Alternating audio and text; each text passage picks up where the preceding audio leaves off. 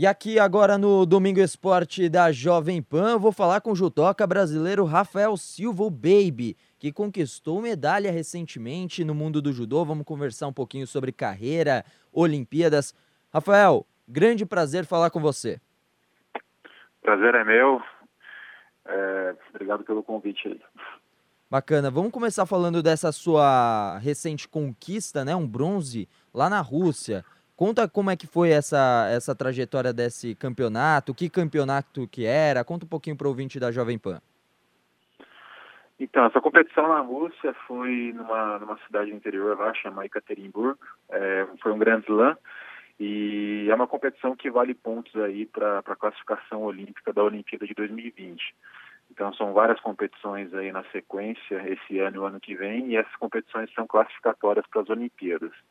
É, o Grand Slam ele tem uma, uma pontuação alta, uma competição importante, e, e, esse ano aí é, uma, é um ano atípico até por, por conta de ser o ano que antecede as Olimpíadas, com esse número grande de competições. Então, foi uma competição boa, é, peguei ali os principais adversários, eu disputei medalha com, com o Russo ali, que eu já tinha perdido uma luta para ele, foi uma luta bem complicada, mas essa medalha aí com certeza vai contribuir bastante para essa classificação.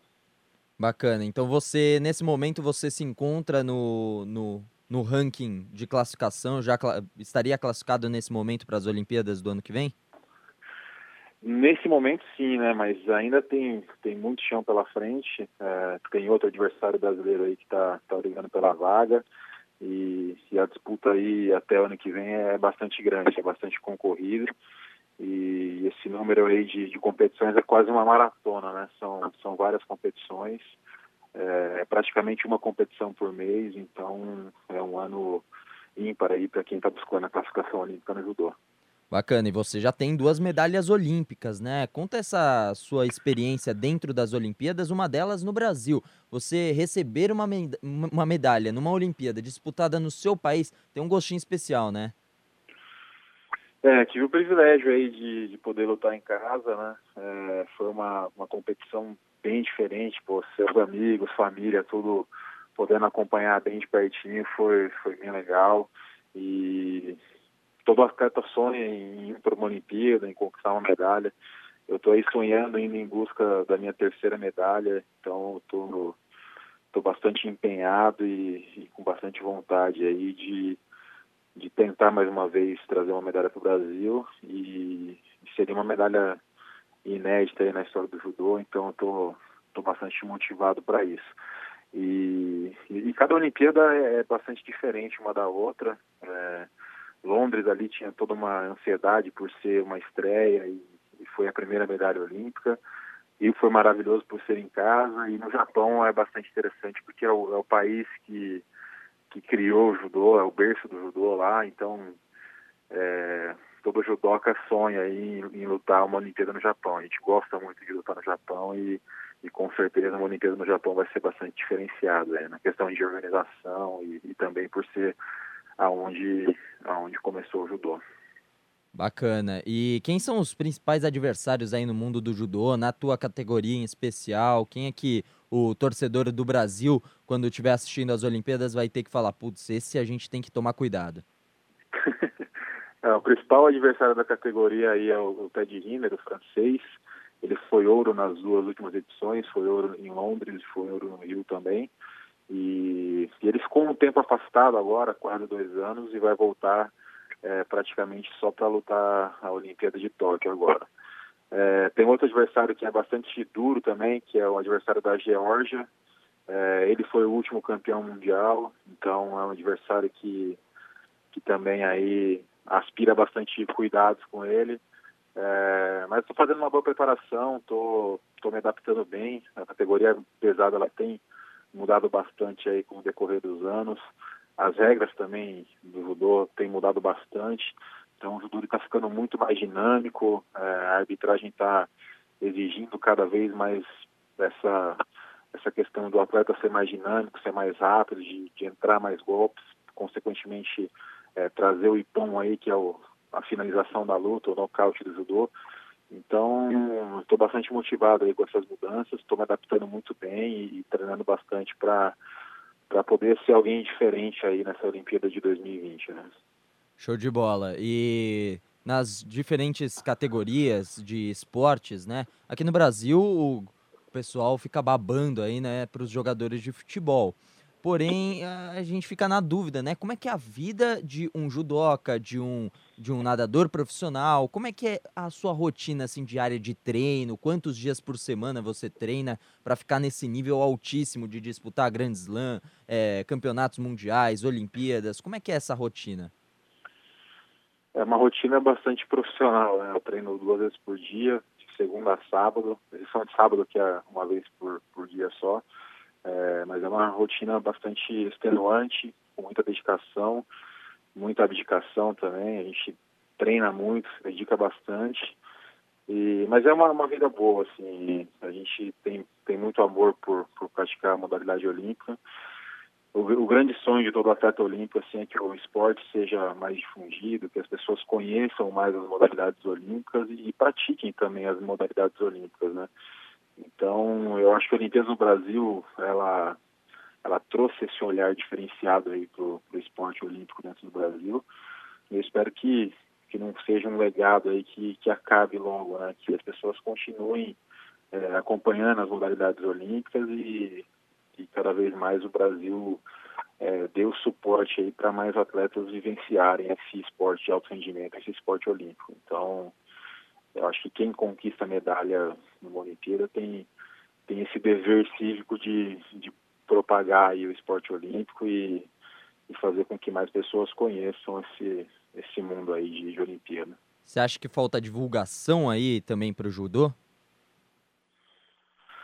É, falta divulgação, eu acho que, que as modalidades olímpicas têm que, têm que se preparar também para se divulgar mais, tornarem mais atrativas aos olhos de, de quem assiste, né? Então é uma, é uma via de mão dupla ali. Quem assiste tem que gostar da modalidade, tem que praticar. Eu acho que, que é uma questão aí de, de cultura esportiva, né? A gente entender o esporte olímpico aí desde criança, é, vivenciar ali numa, numa escola. O futebol está sempre muito em contato com a gente desde pequeno, né? Eu gostaria também que as modalidades olímpicas é, tivesse aí nessa essa inclusão aí na, na, vida das pessoas desde pequeno também. Então, é, não é, é questão de quem é a culpa, mas é uma questão de, de realmente a gente inserir essa cultura aí no, no dia a dia de, de cada um e começar a, a, praticar e tal. E aí fica mais fácil de entender e, e com certeza o esporte olímpico vai ganhar bastante força. E, bom, o pessoal fica pensando, pô, judô, como você disse, esporte de alto rendimento, muita força, né? Mas também tem a questão mental, psicológico, o quanto isso é importante dentro do judô. É fundamental, né? A parte psicológica é extremamente importante. É, a gente pensa que um atleta ele chega periodizado fisicamente para uma Olimpíada, chega muito bem taticamente, estuda os adversários, e, e, na hora, ali no dia da Olimpíada, uma pressão tremenda, né? Ela, ela acontece de quatro em quatro anos só. É, tem toda uma pressão de você ter se preparado a vida toda para aquele momento. Então, na verdade, o atleta que lida melhor com, com essa pressão, com essas situações, é o que consegue ir melhor na competição ali no dia da Olimpíada. E com certeza esse trabalho mental ele também é treinado no dia a dia, com toda a disciplina dos treinamentos com toda a pressão que a gente se coloca ali em cada dia estar melhor, estar evoluindo, em cada competição que a gente participa, é, de tentar realmente melhorar e trazer um resultado melhor. Então, essa pressão do dia a dia com certeza te prepara para a Olimpíada e a, parte mental é, é, fundamental aí nessa, nessa busca de um resultado olímpico.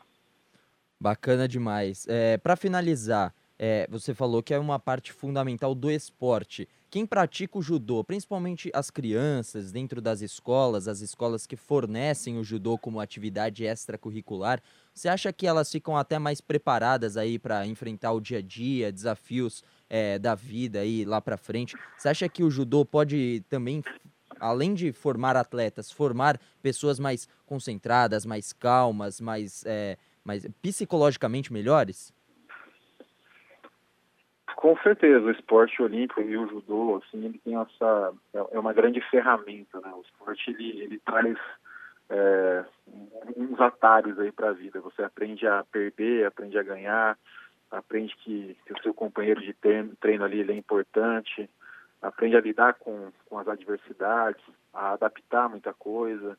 Então, o esporte e o judô, ele, ele com certeza é, contribuem bastante para essa, essa formação da criança, do indivíduo e, e com certeza o esporte muda bastante essa é, muda bastante a, transforma a criança e ela ela fica assim melhor preparada aí pro para o mundo lá fora, para o mercado de trabalho ou para qualquer atividade que ela vai fazer. Então, o esporte é, definitivamente transforma aí.